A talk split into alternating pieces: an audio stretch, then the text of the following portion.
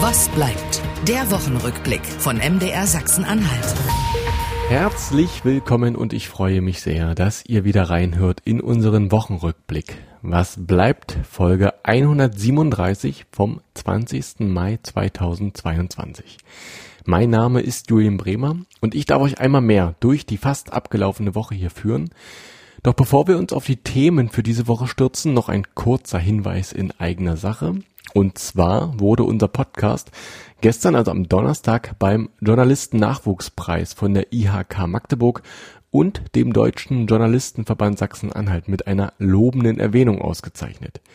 Die Preisverleihung sollte eigentlich schon 2020 stattfinden, wurde dann Corona-bedingt aber verschoben und dann eben am Donnerstag nachgeholt. Heute würde ich vermutlich nicht mehr so ganz als Nachwuchsjournalist durchgehen, aber so konnte ich mich nochmal so richtig jung fühlen. Besonders schön waren aber die lobenden Worte von der DPA-Kollegin Dörte Hein. Das hat mich und uns sehr gefreut und ja, wir sind sehr happy über diese Auszeichnung. Aber ich muss auch ganz ehrlich sagen, schöner als jeder Preis und jede Auszeichnung ist es, eine Community zu haben, die das hier gerne hört, die sich aktiv beteiligt und einfach große Lust hat, Hintergründe zu den verschiedenen Themen zu erfahren. Das ist für uns immer noch der größte Antrieb und der größte Reiz und da empfinden wir auch die größte Dankbarkeit, diesen Podcast hier zu betreiben. Nichtsdestotrotz war das natürlich eine sehr, sehr schöne Wertschätzung, die wir da erfahren haben. Und damit aber genug der Vorworte. Wir gehen rein in diese Woche, wo folgende Themen auf uns warten, die wir wieder zusammenkehren wollen. Stehen wir vor einem Versorgungsproblem in der Pflege älterer Menschen? Und was heißt es eigentlich, wenn die Menschen ihre Angehörigen privat zu Hause pflegen? Mein Kollege Daniel George, der hat sich diesen Fragen gewidmet und berichtet uns gleich davon.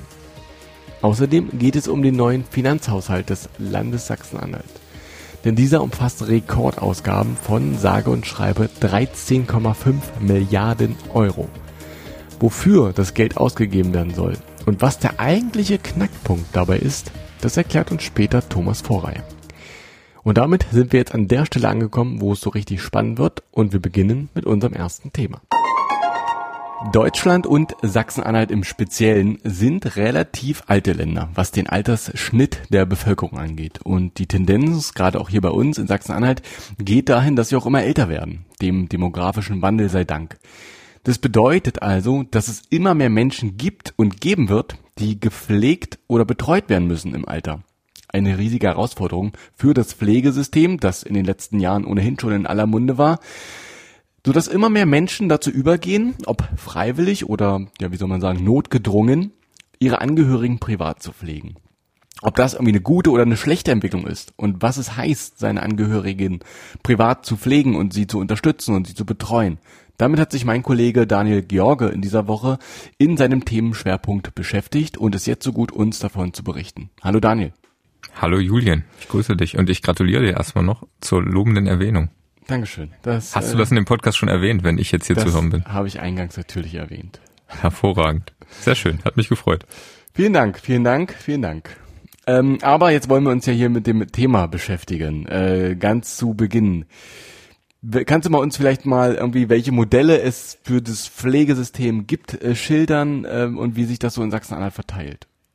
Ja, also Ganz grob kann ich das schildern, weil das vielleicht schon mal zu Beginn ist, ist tatsächlich ein ganz schöner Dschungel, dieses Pflegesystem. Also ich habe auch mit Experten und Expertinnen gesprochen und selbst die haben gesagt, es ist äh, selbst für uns manchmal nicht so einfach, uns da zurechtzufinden. Also man kann natürlich erstmal unterteilen, dass es natürlich, wenn du einen pflegebedürftigen Menschen hast in deinem Umfeld, die Option gibt, entweder ins Pflegeheim zu geben oder zu Hause zu pflegen. Das ist erstmal so der grundsätzliche mhm. Unterschied, den du dich dann stellen musst dieser Frage.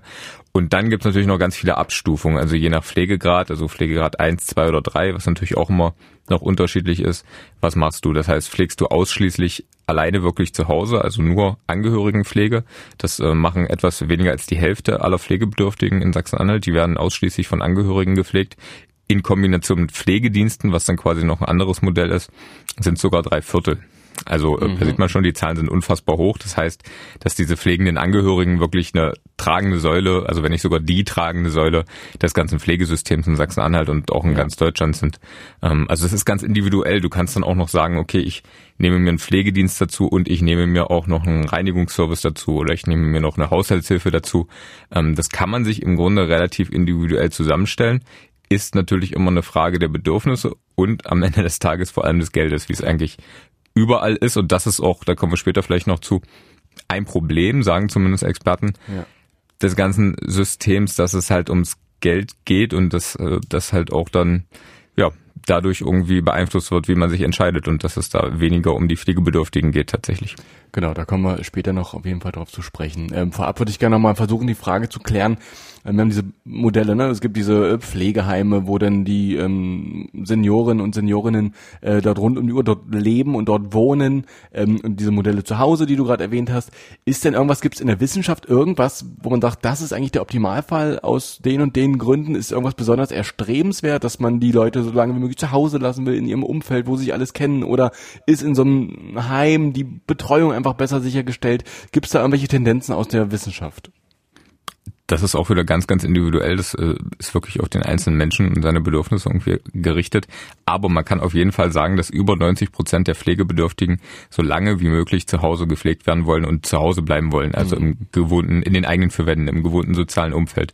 Und das einfach so lange wie möglich zu erhalten, ist dann natürlich irgendwie ein hohes Gut. Und das ist auch der Antrieb von ganz vielen pflegenden Angehörigen, den, den Pflegebedürftigen einfach nicht diese letzte Selbstständigkeit, diese Eigenständigkeit noch zu nehmen. Ich habe mich mit einem Mann getroffen, der war selber Rentner 2020 in Rente gegangen und ähm, musste dann, wollte dann seine Schwiegermutter pflegen ähm, ein Jahr später. Mhm. Und der hat dann so auch gesagt, na ja, wir wollten das auch wirklich so lange wie möglich ermöglichen. Und diese letzte Eigenständigkeit, das, das geht im Pflegeheim dann eben nicht mehr. Da kannst du dann nicht mehr, das war ein ganz schönes Beispiel, kannst du dir dann nicht mehr ähm, abends um acht oder um neun nochmal Bratkartoffeln machen, wenn du Hunger hast. Ne? Das ja. geht dann da nicht mehr.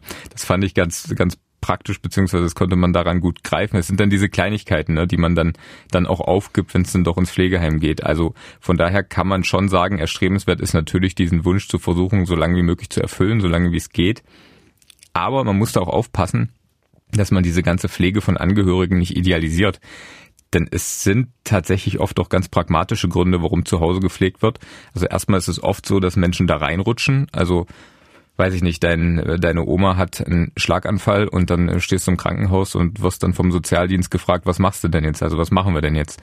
Und viele Menschen sind da gar nicht drauf vorbereitet, weil sie sich damit vielleicht nicht beschäftigt haben und weil dieses Pflegepotenzial im Umfeld, also wer kann sich in so einem Fall wirklich kümmern aus der Familie, mhm auch vorher gar nicht, gar nicht besprochen und gar nicht ja, abgefragt quasi wird. Also das macht man dann oft erst, wenn es dann eigentlich schon zu spät ist und dann steht man halt da und steht dann in diesem Dschungel des Pflegesystems und kommt erstmal nicht so richtig klar und dann sagen viele auch einfach, okay, wir fliegen jetzt erstmal zu Hause und gucken, wie das läuft ähm, und scha schauen uns das erstmal an, weil sie auch gar nicht wissen und da sind wir beim nächsten Punkt, was es denn eigentlich so für Möglichkeiten gibt. Und das haben wir auch eigentlich alle gesagt, mit denen ich gesprochen habe, es muss bessere Beratungsangebote geben und das muss darüber hinausgehen, dass man mal einen Zettel bekommt mit Pflegeheimen oder mit verschiedenen Modellen, die es gibt, sondern dass das wirklich betreut werden muss und auch schon frühzeitig, eigentlich auch schon frühzeitig abgefragt werden muss, wo halt diese Potenziale im Umfeld sind.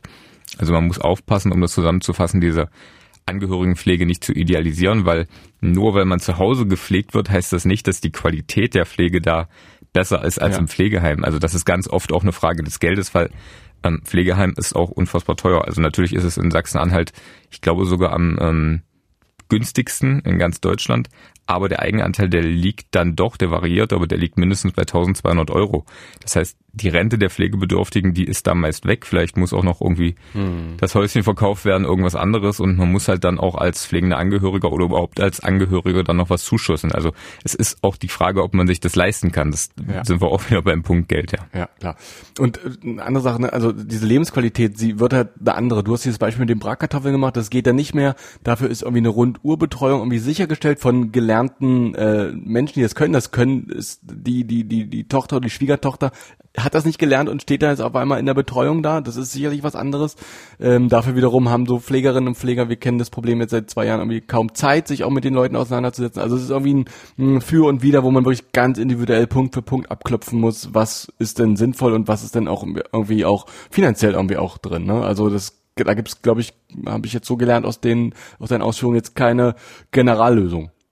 Nicht wirklich, aber ganz gutes Beispiel, weil es da ganz, ganz gut auch zu passt, was du gerade gesagt hast. Ich habe mit äh, Felix Lager gesprochen, der ist 30 Jahre alt, kommt aus Magdeburg und pflegt seinen Vater. Mhm. Jetzt seit einem Jahr und sein Vater, der hatte 2013 einen Schlaganfall, dann später nochmal einen epileptischen Anfall, hat ähm, Sprachfindungsstörungen und ist vor allen Dingen auch halbseitig gelähmt. Okay.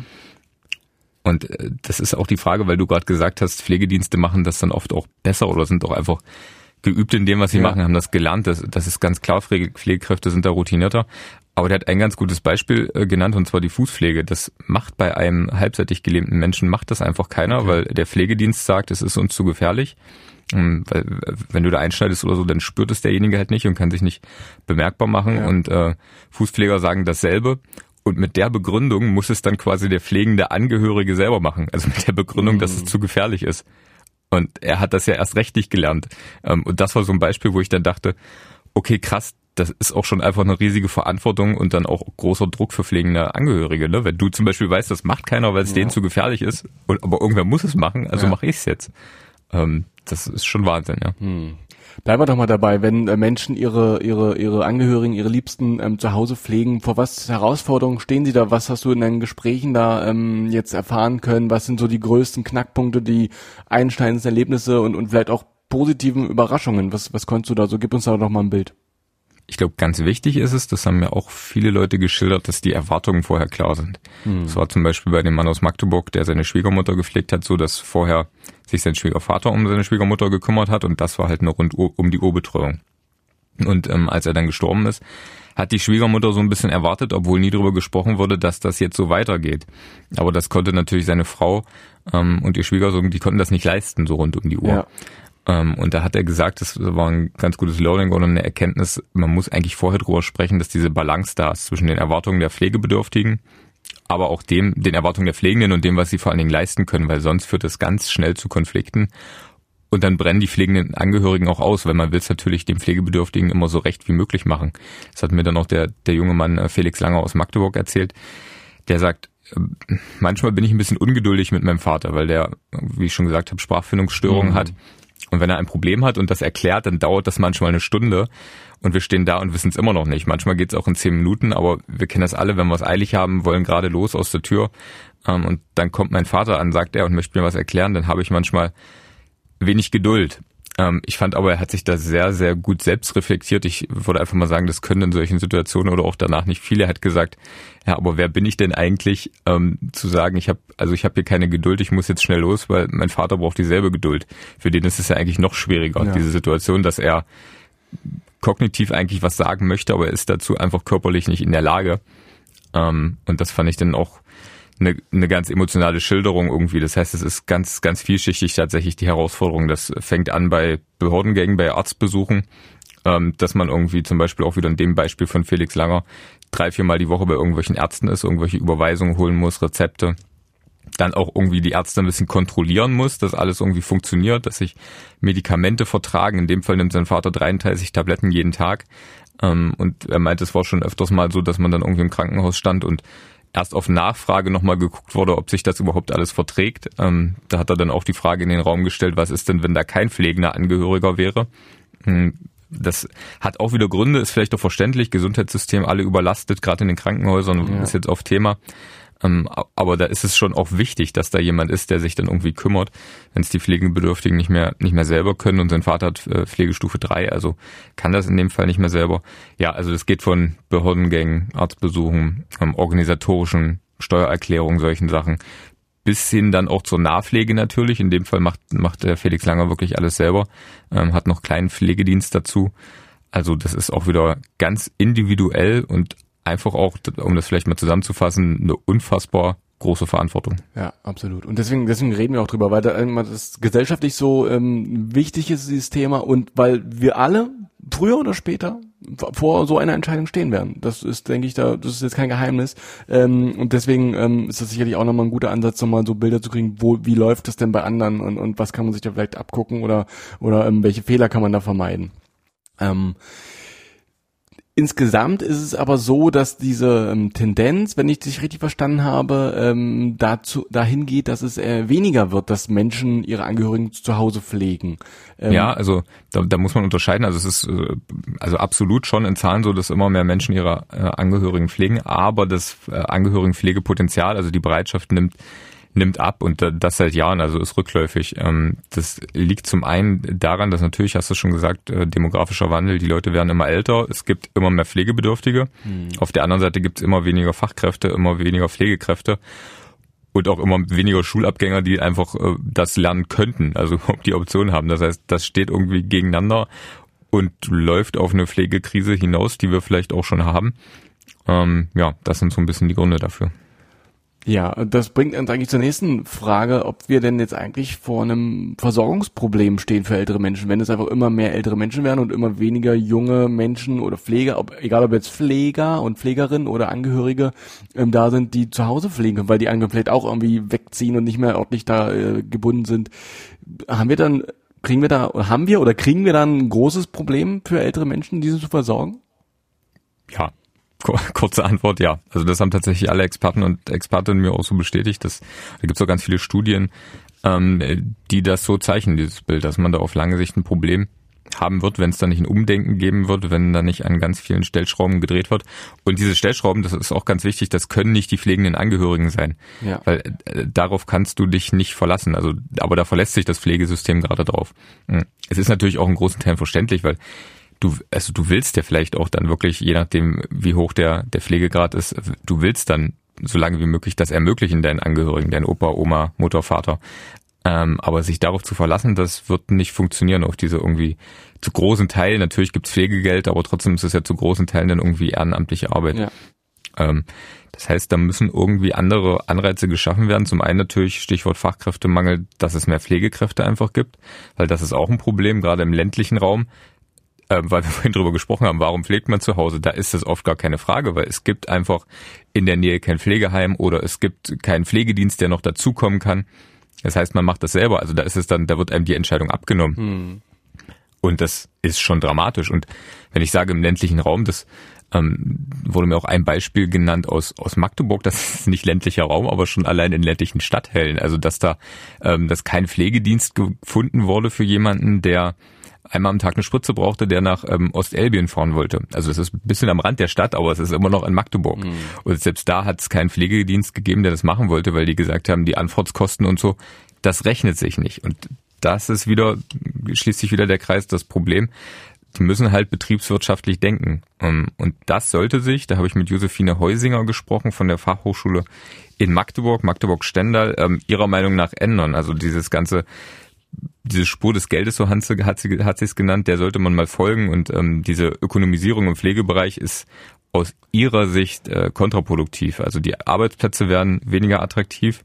Auch der Pflegealltag ist nicht mehr so, wie er mal sein sollte. Also du hast als Pflegekraft kaum noch Zeit, irgendwie dich wirklich zu kümmern. Vielleicht, weiß ich nicht, nachmittags nochmal in den Krankenhausgarten oder in den äh, Pflegeheimgarten mit den Senioren und Seniorinnen zu gehen. Also das ist aus ihrer Sicht ähm, so ein bisschen das, das Hauptproblem. Es gibt natürlich noch viele Sachen, die da mit reinspielen. Mhm.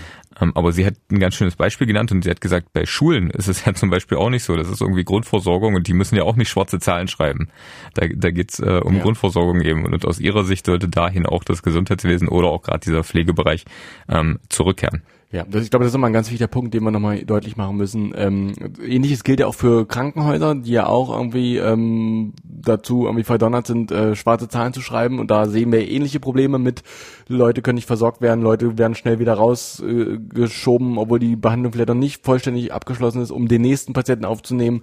Ähm, und in der Pflege zeigt sich halt ähnliches. Du hast diese Beispiele ge geschildert mit den Anfahrtskosten, äh, mit äh, ist uns zu gefährlich oder können wir nicht machen und ähm, das andere Beispiel ist eben diese Schule, wo das Grundversorgung ist und das ist ein, finde ich, ein klingt nach einem sehr lobenswerten Ansatz, dass man eben Gesundheit und Pflege äh, auch als äh, Grundversorgung ansieht und weil das uns wert sein sollte. Aber das ist halt nicht der Fall, ne? Das müssen wir mal festhalten. Das ist ähm, ja ein, ein, ein, ein, ein Sektor, der finanziert werden will, der sich selbst rechnen muss quasi. Absolut. Und da, da gibt es auch wieder ganz gute Beispiele. Die, äh, die Frau Häusinger hat gesagt, Pflegeheime kriegen zum Beispiel für Menschen, die sie aufnehmen mit Pflegegrad 2 nur 700 Euro im Monat und ab Pflegegrad 3 sind es dann schon 1250 Euro, mhm. also wesentlich mehr. Das heißt, aus betriebswirtschaftlichen Gründen müssen die Pflegeheime wirklich aufpassen, nicht zu viele Leute mit Pflegegrad 2 zu haben, um mehr Geld zu verdienen, ja. müssen wir jetzt mal überspitzt zu formulieren. Und das ist dann schon schwierig teilweise sogar, hat sie, hat sie geschildert aus ihren Erfahrungen, für Menschen mit Pflegegrad 2 überhaupt aus dem Grund einen Pflegeheim Platz zu bekommen. Mhm. Sowas ist, ist dann schon erschreckend, ne? ja. wenn das dann dazu führt. Absolut. Ähm, und das ist im Prinzip, glaube ich, ähm, der größte Hebel, den man ansetzen kann, ne? Diese, diese, diese Pflegebereich in diese Grundversorgung mit reinzunehmen. Gibt es denn da seitens der Politik irgendwelche Entwicklungen in den letzten Jahren oder irgendwelche Äußerungen, die ähm, in die Richtung aufhorchen lassen? Naja, da habe ich mit Robert Lottmann auch von der Fachhochschule Magdeburg gesprochen. Der hat äh, jahrelang als wissenschaftlicher Mitarbeiter im Bundestag gearbeitet, mhm. auch zu dem Thema. Und er hat tatsächlich ein eher niederschmetterndes Fazit gezogen. Er hat gesagt, es gibt äh, ganz viele öffentlichkeitswirksame Kampagnen oder hat es gegeben, ja der Pflege zum Beispiel. Das hat aber kaum jemand mitbekommen. Und am Ende ist da wirklich nicht viel hängen geblieben.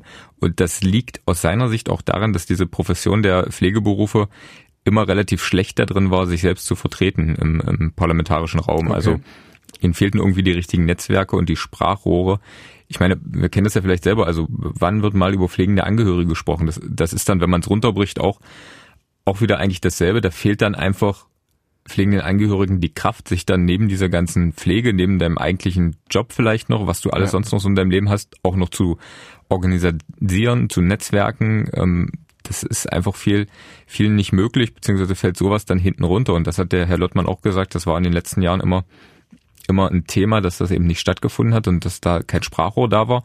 Aber eine Hoffnung ähm, nach der Corona-Pandemie ist dann doch, dass das Thema zumindest jetzt noch ein bisschen mehr auf dem Schirm ist, zumindest mhm. was den Pflege, äh, ja, Pflegefachkraftmangel angeht. Also dass da zumindestens jetzt auch äh, politisch was passieren wird. Aber wir haben doch alle, Dani, wir haben doch alle vom Balkon geklatscht für die Pflegekräfte, oder nicht? Müsste eigentlich reichen, ne?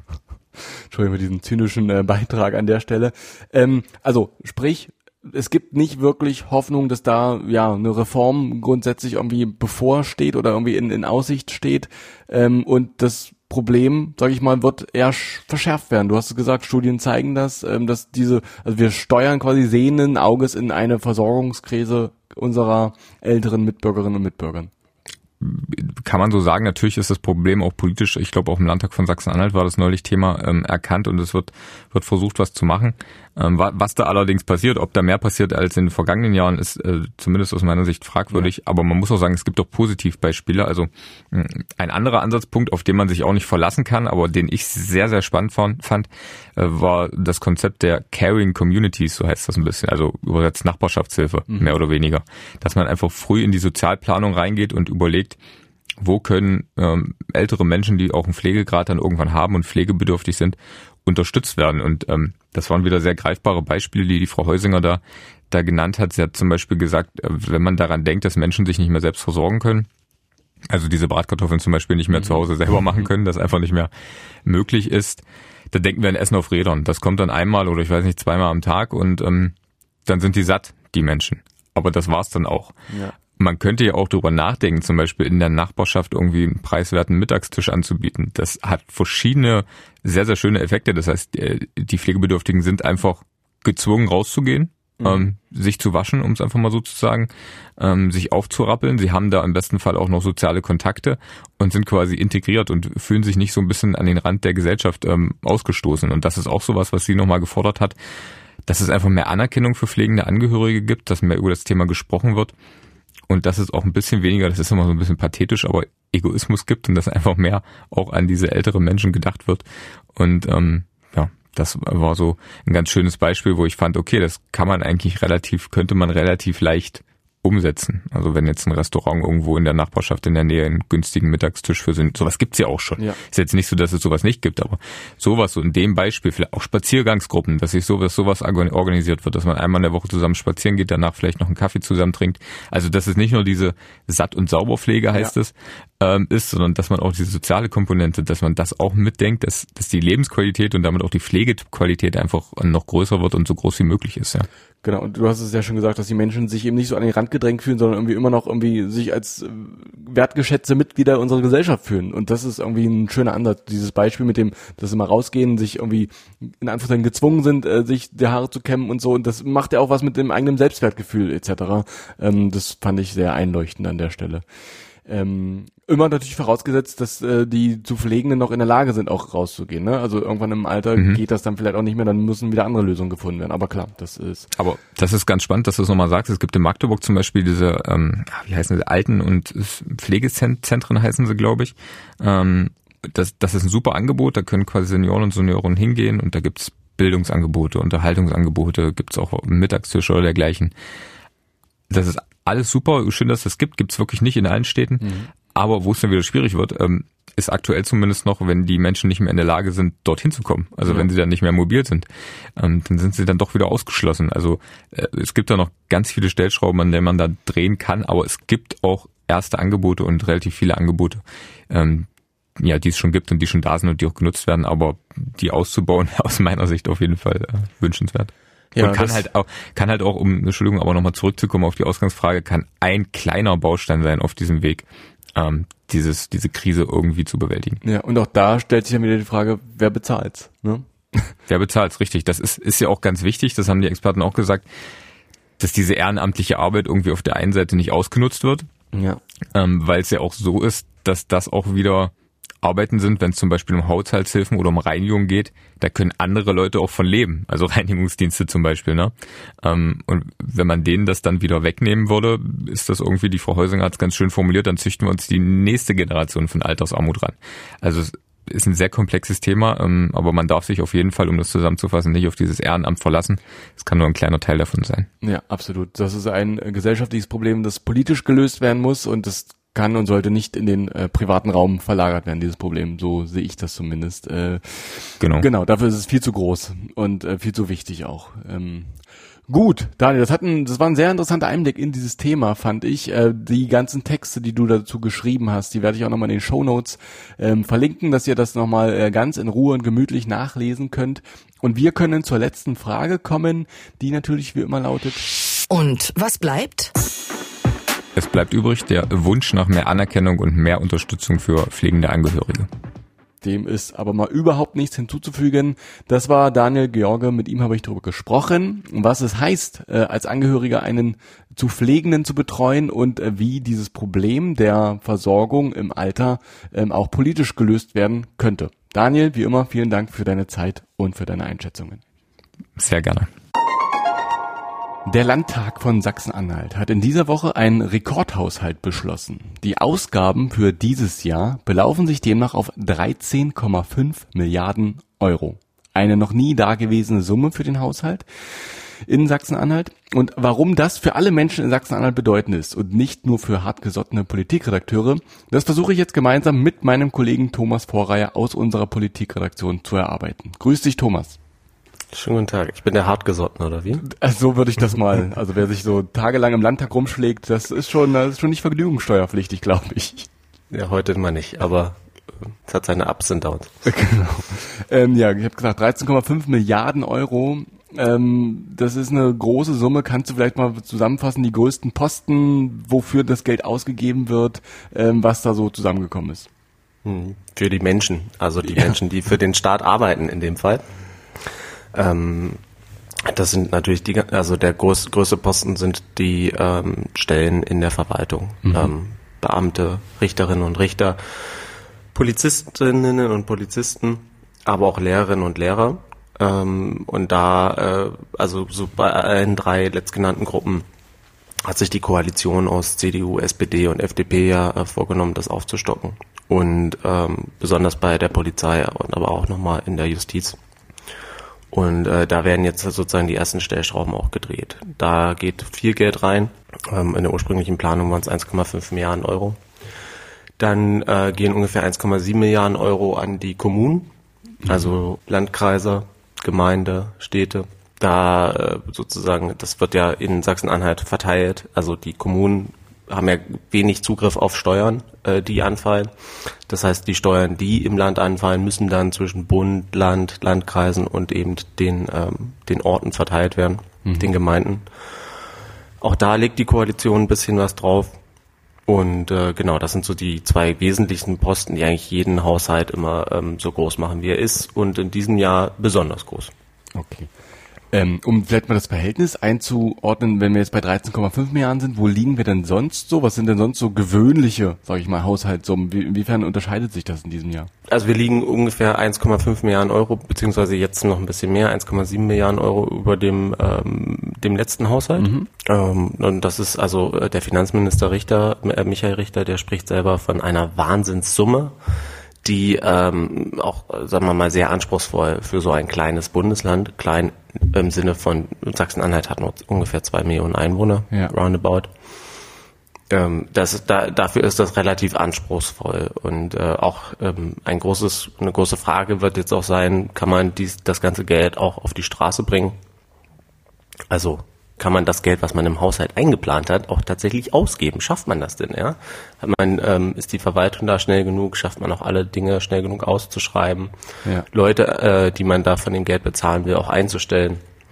Ähm, das, das wird eine spannende Aufgabe, ja. Und vor allen Dingen, ähm, das hat äh, Richter auch schon gesagt, jetzt im Haushalt, in der Haushaltsdebatte im Landtag, ähm, die Einnahmen, die da jetzt auf der Gegenseite stehen und auch teilweise ein paar, naja, ich würde mal sagen, also rechtlich legal, aber es sind schon äh, sind mehr oder weniger Finanztricks von Haushaltspolitikern. Also es sind äh, ähm, da werden ähm, eben dann andere Töpfe angezapft, mhm. die man ursprünglich nicht anzapfen wollte, oder es wird eine die Tilgung von Steuern, Schulden wird ausgesetzt und das Geld dann nochmal in den Haushalt gesteckt. Und äh, das kann man natürlich nicht langfristig so nochmal so ja. machen. Deshalb, ähm, also der nächste Haushalt wird wahrscheinlich wieder diese Größe haben, aber größer soll er auf keinen Fall werden, okay. war jetzt so die Aussagen. Das war nämlich, das hast gerade schon meine nächste Frage eigentlich beantwortet. Ne? Also wo kommt das Geld denn her? Du hast gerade so durch so kleine Tricks, äh, durch andere Töpfe anzapfen. Weil ich meine, wir kommen jetzt aus so Corona-Jahren, da würden die Steuereinnahmen sicherlich nicht äh, mehr geworden sein als sonst. Ähm, also mehr Geld an sich ist ja nicht da. Wird's dann auch noch doch, über der Staat, doch doch. Also der Staat erwartet ähm, äh, mehr mehr Steuern. Hm. Ähm, und also der das, was ich jetzt beschrieben habe, das ist sozusagen also der Haushalt hat nicht ganz so viel Verhandlungsmasse.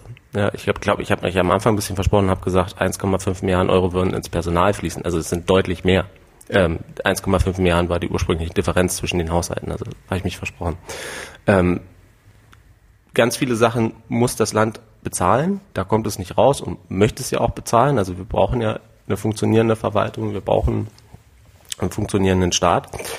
Ähm, das heißt, ganz, ganz viel in diesem, in jedem Landeshaushalt ist von vornherein eigentlich gesetzt. Und dann wird eher noch so ein bisschen daran ähm, gedreht, was kann man sich jetzt zusätzlich leisten, wie sehr will man in einzelne Punkte auch reingehen, die zum Beispiel ausfinanzieren, äh, landesseitig. Straßenbau, äh, Schulsozialarbeit, sowas, da werden wir gleich auch nochmal drüber sprechen, mhm. sicherlich. Ähm, also da sind dem, so viel Spielraum ist da nicht, aber sozusagen der, der Spielraum, der da ist, ähm, den kann man einerseits eben auffangen durch ähm, höhere Steuereinnahmen, die werden auch aktuell erwartet. Also es gab ähm, kurz bevor der Haushalt jetzt final beschlossen wurde, gab es auch nochmal eine neue Steuerschätzung.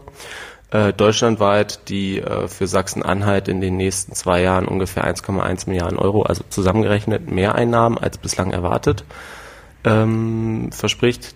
Dieses Geld soll die, jetzt tatsächlich in die Tilgung gehen. Das war vorher noch nicht eingeplant, also in die Tilgung von Schulden. Mhm. Und äh, vorher hatte man aber eben mit ähm, mit, äh, dass man eben diese Schuld, äh, Tilgung teilweise aussetzt. Das hatte man mit eingeplant. Man hat nochmal eine Steuerschwankungsreserve, die das Land zur Seite gelegt hat für schlechtere Zeiten. Die hat man angezapft. Man hat, ähm, das kam dann durch die Fraktionen im Landtag, eine sogenannte globale Minderausgabe eingeplant. Also man geht jetzt schon in diesen Haushalt rein und sagt, sehr wahrscheinlich wird dieser Teil, das sind ungefähr 200 Millionen Euro, ungefähr 200 Millionen Euro werden wir gar nicht ausgeben können. Und das ist jetzt schon nachträglich sozusagen in diesen Haushalt wieder eingeplant worden. Und dadurch schafft man es dann sozusagen Einnahmen und Ausgaben äh, auszugleichen. Okay, verstehe, verstehe. Ist der, also ist es dann ist ein ausgeglichener Haushalt am Ende, den wir da jetzt präsentiert ja, bekommen? Ja, ja, das ist er. Das okay. ist er. Aber es ist ein, ein Haushalt, der vorerst, äh, also man muss jetzt gucken, wie sich das Jahr auch entwickelt. Na, man hat ja viele Unsicherheitsfaktoren. Welche, welche Auswirkungen hat der Ukraine-Krieg? Ja. In der Steuerschätzung zum Beispiel waren auch noch nicht alle Also war der natürlich, äh, konnte man den natürlich nicht komplett ähm, voraussagen, also welche Folgen der haben wird. Weiterhin ähm, gleichzeitig ähm, war in dieser Steuerschätzung auch zum Beispiel noch nicht eingerechnet, ähm, alle Entlastungspakete, die äh, die Bundesregierung derzeit plant, ähm, Stichwort Inflation, Stichwort Energiekrise, Stichwort eben aber auch Krieg in der Ukraine, beziehungsweise dessen Auswirkungen. Ähm, da, da sind auch noch sozusagen Unwägbarkeiten für die Landeskasse. Hm. Und äh, dementsprechend ja, also dementsprechend vorsichtig war, war auch zumindest der Finanzminister und waren aber auch äh, Politiker der Koalition äh, darüber, wie, also wo wir dann jetzt am Ende im November, im November ist so der erste Stichtag oder der erste Punkt, wo man dann mal gucken würde, was konnten wir denn jetzt ausgeben, ja. wie ist es gelaufen. Ähm, da wird man dann auch sehen, wie stark sozusagen dieser Haushalt tatsächlich dann auch den Schuldenberg von Sachsen-Anhalt belastet, der so hoch ist jetzt durch die letzten zwei Haushalte wie noch nie, nämlich äh, 24 Milliarden Euro. Okay. Ähm, noch kurz zu deinem Versprecher, diese 1,5 Milliarden, das war in, das, was man zusätzlich in das Personal reingesteckt hat, nicht die Gesamtsumme, um das nochmal klar zu ziehen. Um das Nein, das, die 1,5 Milliarden Euro ist, sind, oder mittlerweile sind es 1,7, sind die, ist die Differenz zwischen dem letzten Haushalt, genau. also für das letzte Jahr und äh, für diesen, für dieses Jahr. Okay. Genau. Dann wurde so ein Haushalt, der wird ja immer dann auch viel diskutiert im Landtag, ähm, vor allen Dingen auch von den Oppositionsparteien gibt es dann in der Regel Kritik, da ist man in der Regel oft nicht zufrieden oder hat immer noch andere Vorschläge. Was sind denn so die größten Kritikpunkte am Haushalt, der da in dieser Woche beschlossen wurde?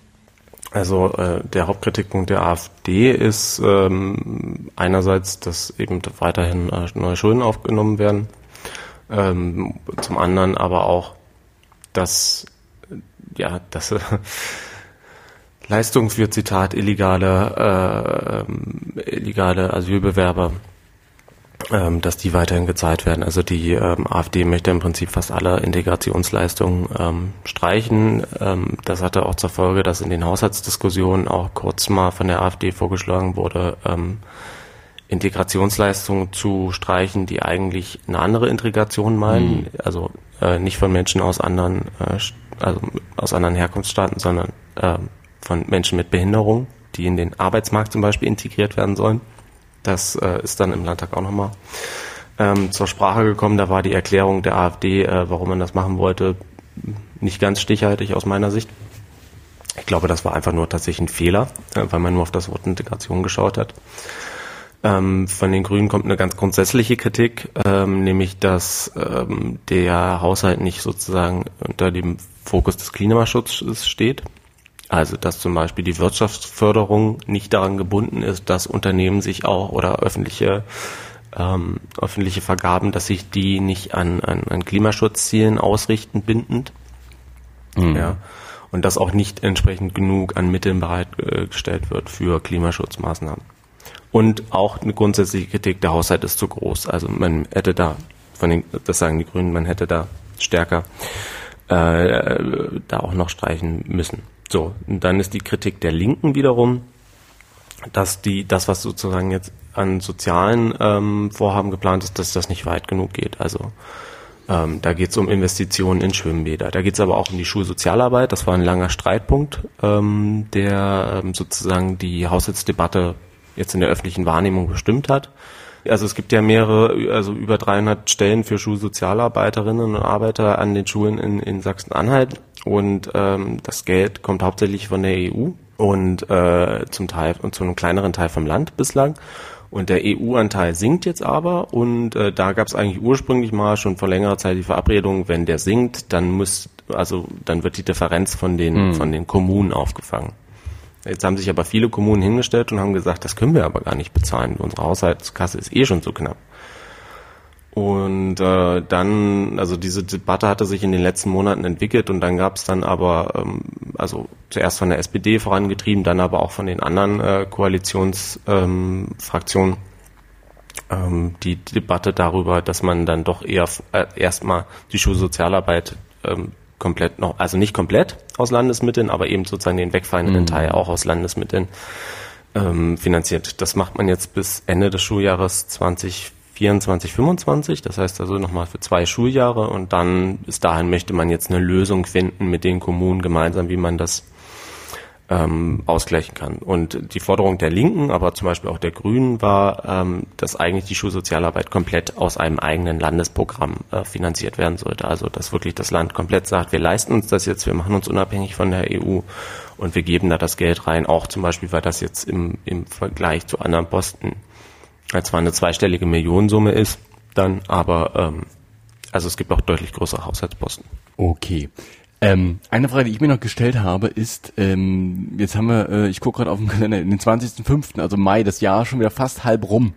Und ja. jetzt kommt der Haushalt für dieses Jahr. Warum eigentlich so spät? Das hat mehrere Gründe. Ähm, zum einen, weil äh, letztes Jahr die Landtagswahl war äh, im, im, Juni, dann äh, musste sich erst der, der Landtag im, im, Juli wieder einfinden, dann musste sich eine Landesregierung mhm. beziehungsweise eine Koalition finden, die eine Landesregierung trägt. Das hat Zeit gebraucht. Dann hatten wir eine Corona-Pandemie, beziehungsweise haben sie immer noch. Das heißt, es musste erst ein Nachtragshaushalt äh, für das letzte Jahr ähm, gefasst werden, entworfen, debattiert, ähm, beschlossen, ähm, in dem auch noch weitere Corona-Folgen abgefangen, also oder zumindest ist das Vorhaben, dass die abgefangen werden. Äh, gleichzeitig wurde ein sogenanntes Corona-Sondervermögen beschlossen, äh, ein 2 Milliarden Programm, das in den nächsten Jahren Investitionen in Digitalisierung, in äh, Krankenhäuser und weiteres mit Corona-Pandemie, also mit, mit Pandemiebezug beziehungsweise Vorbeugebezug mhm. auf, den, auf den Weg bringen soll. So, und dann ähm, hatte das Jahr schon begonnen. Ja. Und äh, dann, ja, also, also, okay. also Haushaltspolitiker möchte man, wollte man in den letzten Monaten eigentlich nicht sein, weil ähm, also, also das Kabinett oder die Landesregierung hat Ende, Ende letzten Jahres sozusagen mit den Vorbereitungen des Haushalts für dieses Jahr begonnen, hat den dann im, im Februar den ersten Entwurf beschlossen, dann ist im März zum ersten Mal im Landtag debattiert worden.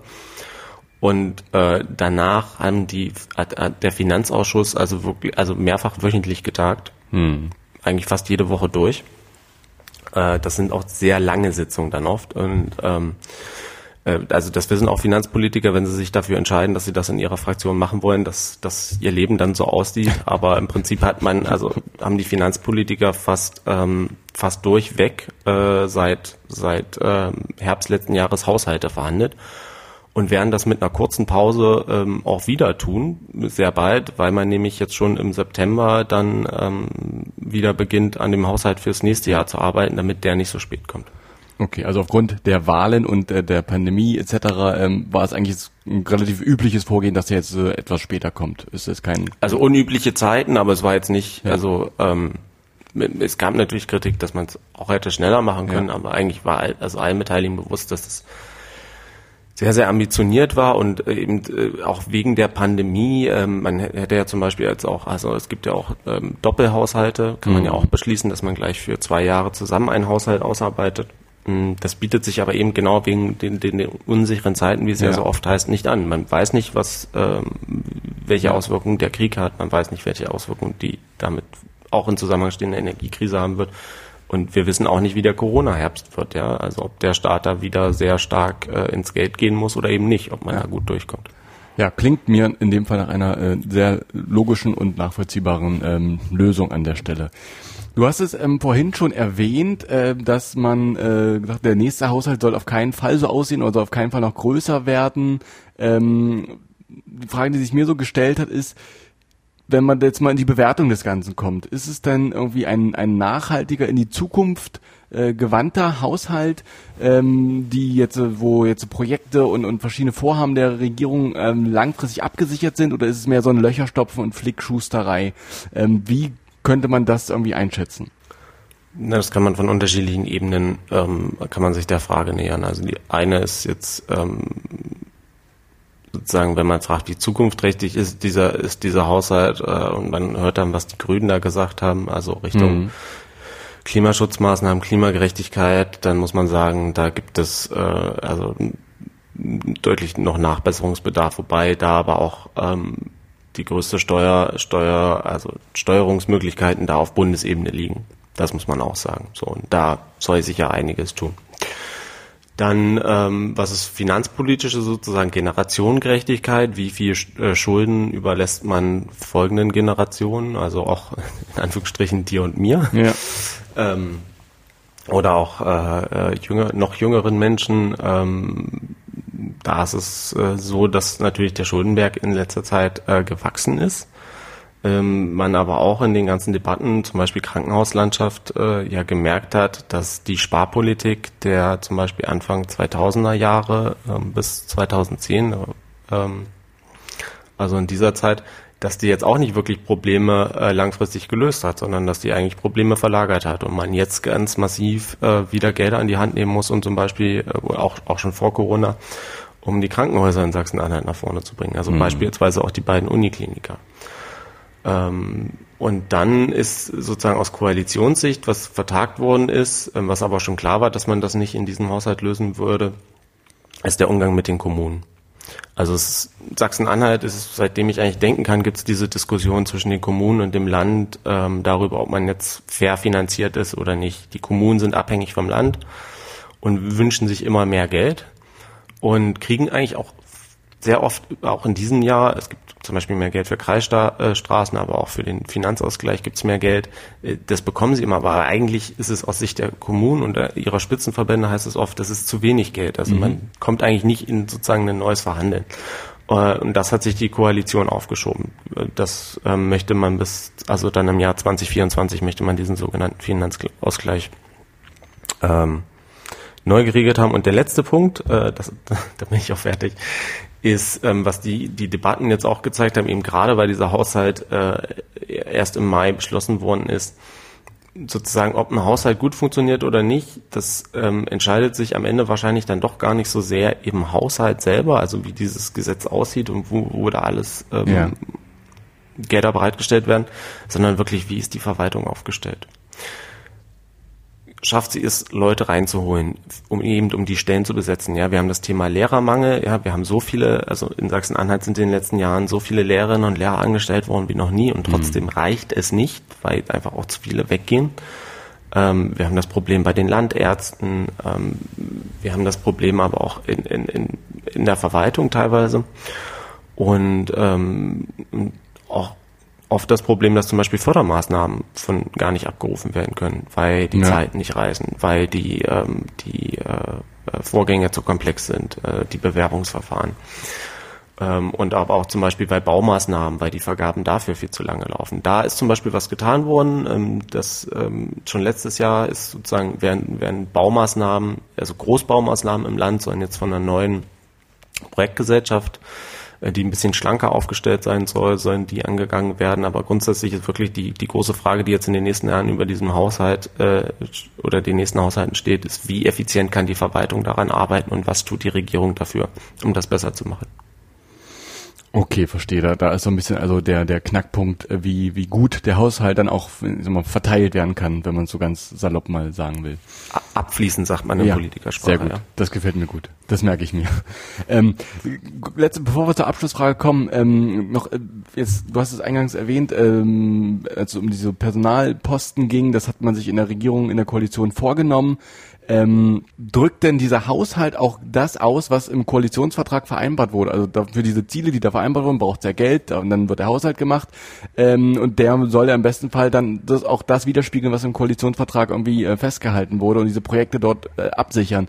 Ist das in dem Fall der Fall oder führt der Haushalt irgendwie an dem vorbei, was da im Koalitionsvertrag beschlossen wurde? Ich, ich sehe da aktuell jetzt keinen großen Widerspruch. Nein. Okay, also äh, versucht man das, was man dort ähm, sich vorgenommen hat, auch ähm, finanziell dann jetzt zuzusichern und abzusichern abzusichern. Genau, und also wie gesagt, bei der bei Sachen mit der Schulsozialarbeit hat man jetzt ja auch zum Beispiel reagiert. Mhm. Also man hat gesagt, es gibt doch einen größeren Widerstand als erwartet. Es waren doch Sachen, die verabredet waren, vielleicht nicht so klar verabredet, wie man, wie, wie man dachte, dass sie verabredet sind. Und man möchte jetzt auch wieder die, die Schulsozialarbeitenden ähm, äh, noch die, die, die Kinder und Jugendlichen, die von ihnen betreut werden, da in Anführungsstrichen im Regen stehen lassen. Ähm, was man natürlich trotzdem, also auch hätte machen können. Also mhm. man hätte sich auch berufen können ähm, darauf, es gab eine Verabredung und das, wenn die Kommunen halt nicht die Gelder bereitstellen, dann ist es nicht unsere Schuld.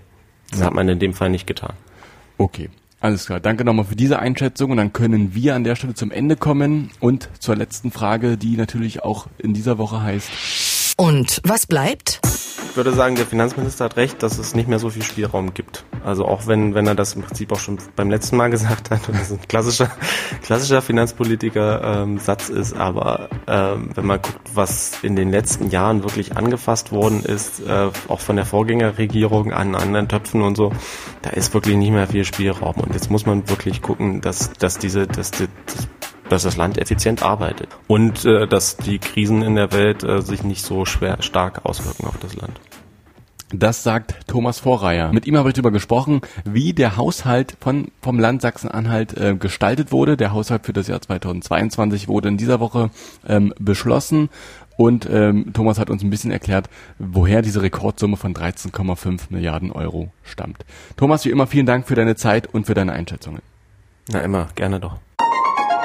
So, wir haben es wieder geschafft und ich erkläre diese Woche für abschließend besprochen und wir können sie wegheften und zu den Akten legen. Wenn euch das Ganze hier gefallen hat, ihr Fragen habt oder uns Anregungen auf den Weg geben wollt, bitte, bitte tut das unbedingt. Am besten per Mail an wasbleibt.mdr.de. Was bleibt als ein Wort geschrieben at mdr.de. Und erzählt auch euren Freunden, Nachbarn oder sonstigen Bekannten von diesem Podcast hier damit wir immer mehr werden. Vielen, vielen Dank für die Aufmerksamkeit, die ihr uns wieder geschenkt habt. In der kommenden Woche, da nutzen wir den Feiertag und den folgenden Brückentag, um ein bisschen die Akkus aufzuladen. Und es gibt keine neue Ausgabe unseres Podcasts. Weiter geht's hier dann nämlich am 3. Juni erst. Am besten aber, ihr abonniert einfach den Podcast, dann verpasst ihr die nächste Folge definitiv nicht. Mein Name ist Julian Bremer. Bleibt uns treu. Ich würde mich freuen. Was bleibt? Der MDR Sachsen-Anhalt Wochenrückblick.